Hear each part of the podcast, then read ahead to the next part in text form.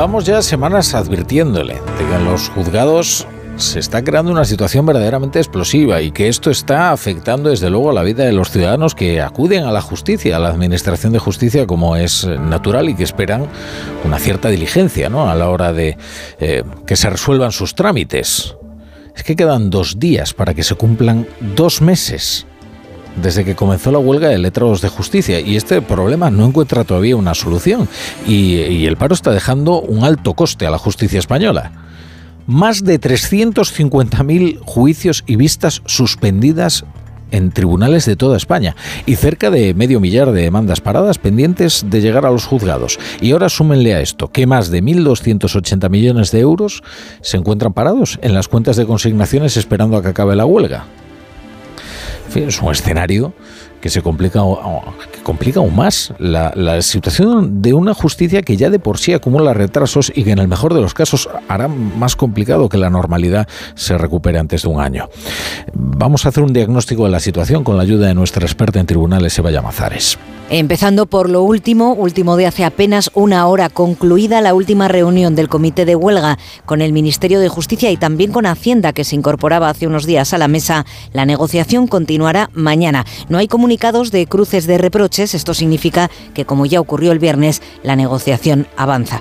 Fuentes del comité señalan a Onda Cero que los ánimos son positivos. Han dialogado por la mañana, también por la tarde y están dispuestos a reunirse todo lo que sea necesario, aunque todavía las posturas están alejadas. En cifras, la huelga cumple el viernes dos meses y el trabajo acumulado comienza a ser imposible de remontar en todo este 2023.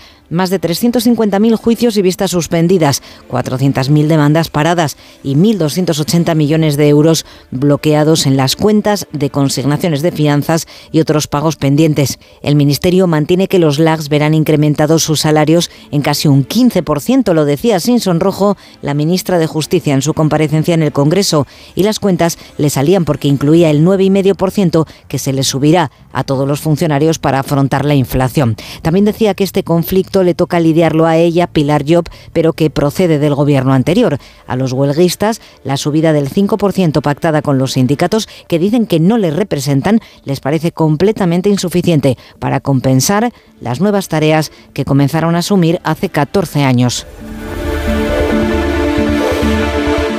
Para entender cómo se está viviendo esta huelga y cómo está afectando a los juzgados al día a día de la Administración de Justicia, tenemos al otro lado de la línea a María Rodríguez Allende, que es letrada de la Administración de Justicia del Juzgado de Violencia contra la Mujer en Gijón. Letrada, ¿qué tal? Buenas tardes. Buenas tardes, Rafa. Bueno, le voy a pedir em, que nos concrete cómo está afectando este paro al juzgado en el que usted trabaja, porque además me imagino que a su juzgado llegan casos pues muy graves y muy y muy delicados, ¿verdad? Sí, hombre, indudablemente, el, como todos los juzgados de violencia sobre la mujer o todos los juzgados que no siendo exclusivos, el mío es exclusivo y atiende solamente esta materia, todos los juzgados que no siendo exclusivos llevan esta materia.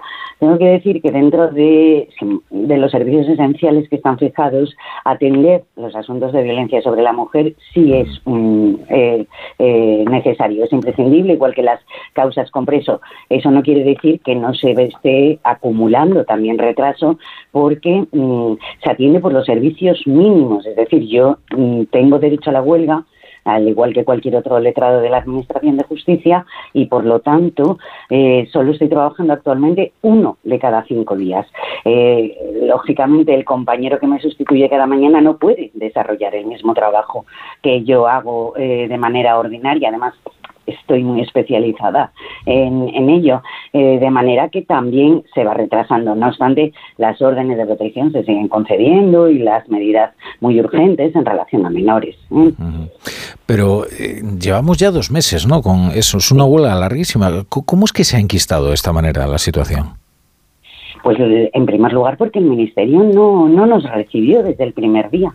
Eh, se constituyó un comité de huelga que está formado por seis compañeros, seis letrados de la Administración de Justicia que prestan servicios en distintos juzgados de España, pues en Barcelona, en Vigo, en Zaragoza, en fin. Eh, y em, eh, se hizo el planteamiento de la huelga indefinida y que se iniciaba el día 24 de enero y el Ministerio sencillamente no convocaba al comité de huelga para negociar, que es el único que puede sentarse a la mesa actualmente. Nadie ostenta la representación de los letrados de la Administración de Justicia en este momento más que el comité de huelga. Y no llamaron, tardaron prácticamente tres o cuatro semanas y cuando lo hicieron fue sin ninguna voluntad negociadora.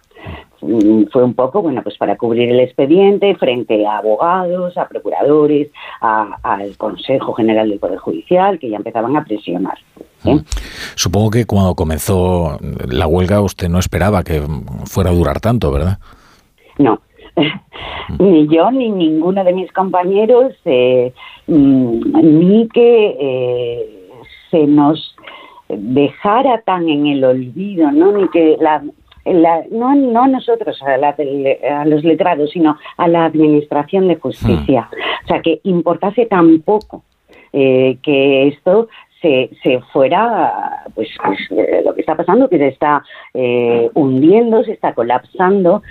Claro, los efectos en la Administración de Justicia no se ven de inmediato, porque desde que uno pone una demanda hasta que obtiene una sentencia, pues depende del orden jurisdiccional y de la zona de España, pero bueno, pasan meses normalmente, entonces ahora mismo no se aprecia, pero lo que se deteriora cada semana no se levanta en otra semana, se va a tardar mucho más tiempo. Lo vivimos con la pandemia, los tres meses que estuvimos confinados y no atendíamos asuntos, nos llevó prácticamente todo el invierno siguiente levantarlo, nos llevó nueve meses. Claro, eh, hay una comparación muy pertinente que es la sanidad, ¿no? Donde los procesos que se han pospuesto evidentemente se acumulan y luego pues es muy difícil solucionar, ¿no? Em, ese estrangulamiento que se produce de un servicio que además es, es esencial, ¿no? Eh, entiendo que entre eh, no, no solo son reivindicaciones acerca de la retribución la que ustedes trasladan al Ministerio de Justicia. Nosotros eh, no pedimos un incremento salarial, sino una adecuación salarial, hmm. en el sentido de que el incremento de funciones ya lo tuvimos. Se nos eh, fueron atribuyendo por ley en dos momentos muy puntuales o muy grandes, sobre todo que fue en el año 2009 y en el año 2015 por responsabilidad, por lealtad también ¿eh? al ministerio al que prestamos servicios, que es el Ministerio de Justicia. Todos pertenecemos al Ministerio de Justicia. Eh, pues entendimos que, sobre todo en el 2009, cuando nos hicimos cargo de, un gran número de funciones, muchas de ellas cuasi jurisdiccionales, para descargar la labor de los jueces y magistrados y que la Administración de Justicia avanzase y saliese del problema endémico que tenía de, retraso, pues cuando la, asumimos esas funciones lo hicimos con el compromiso de que nuestros salarios se revisarían más adelante porque el país se encontraba en una situación de crisis muy grande, de hecho, de crisis económica, ¿no? De hecho, pocos meses después de asumir las funciones, se nos descontó, como al resto de los grupos A1, que son el tope de, la administración, se nos descontó un 9,75% del salario. Eh, o sea que no solo se nos incrementó el dinero, sino que se nos descontó como a todos los demás. En el 2015, cuando ya las cosas mejoraban, volvimos a sentarnos ¿eh? con el Ministerio y nos dijo, bueno, sí, tenéis toda la razón, pero os damos otra vuelta más porque esto ha funcionado, todavía os atribuimos unas cuantas cosas más y volvemos a hablar. Mm. Y, y ya, pues, pues eh, pues sí. yo, yo, creo a los oyentes les ayudaría que, les explicara en qué consiste exactamente el, trabajo de un, de un, letrado de la Administración de Justicia y por qué es vital ¿no? Eh, su trabajo en los juzgados. Sí, eh, bueno, yo creo que el gran conocido de la Administración de Justicia es el juez, que, realmente no pertenece a la Administración de Justicia, mm. pertenece al Poder Judicial, es un miembro del Poder Judicial, pero el juez no puede desempeñar su función sin una administración detrás que le sirva, ¿no? Bueno, pues esta administración está capitaneada entera, o sea, los 40.000 funcionarios que hay en España de la Administración de Justicia están capitaneados por 4.400 letrados de la Administración de Justicia. Entonces, bueno, pues es eh, realmente nuestra principal función es la fe pública judicial, pero la que yo creo que le puede llegar más fácil al ciudadano es entender que las oficinas judiciales, los juzgados, están dirigidos por una persona que no es el juez. El juez debe de conocer los asuntos, estudiarlos a fondo y resolver.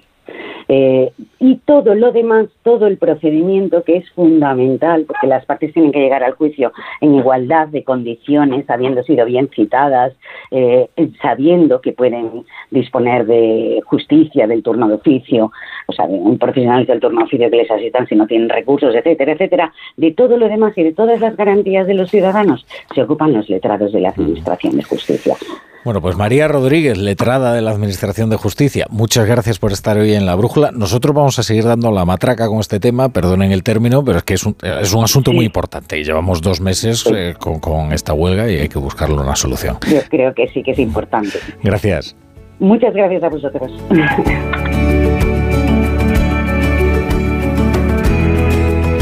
La brújula.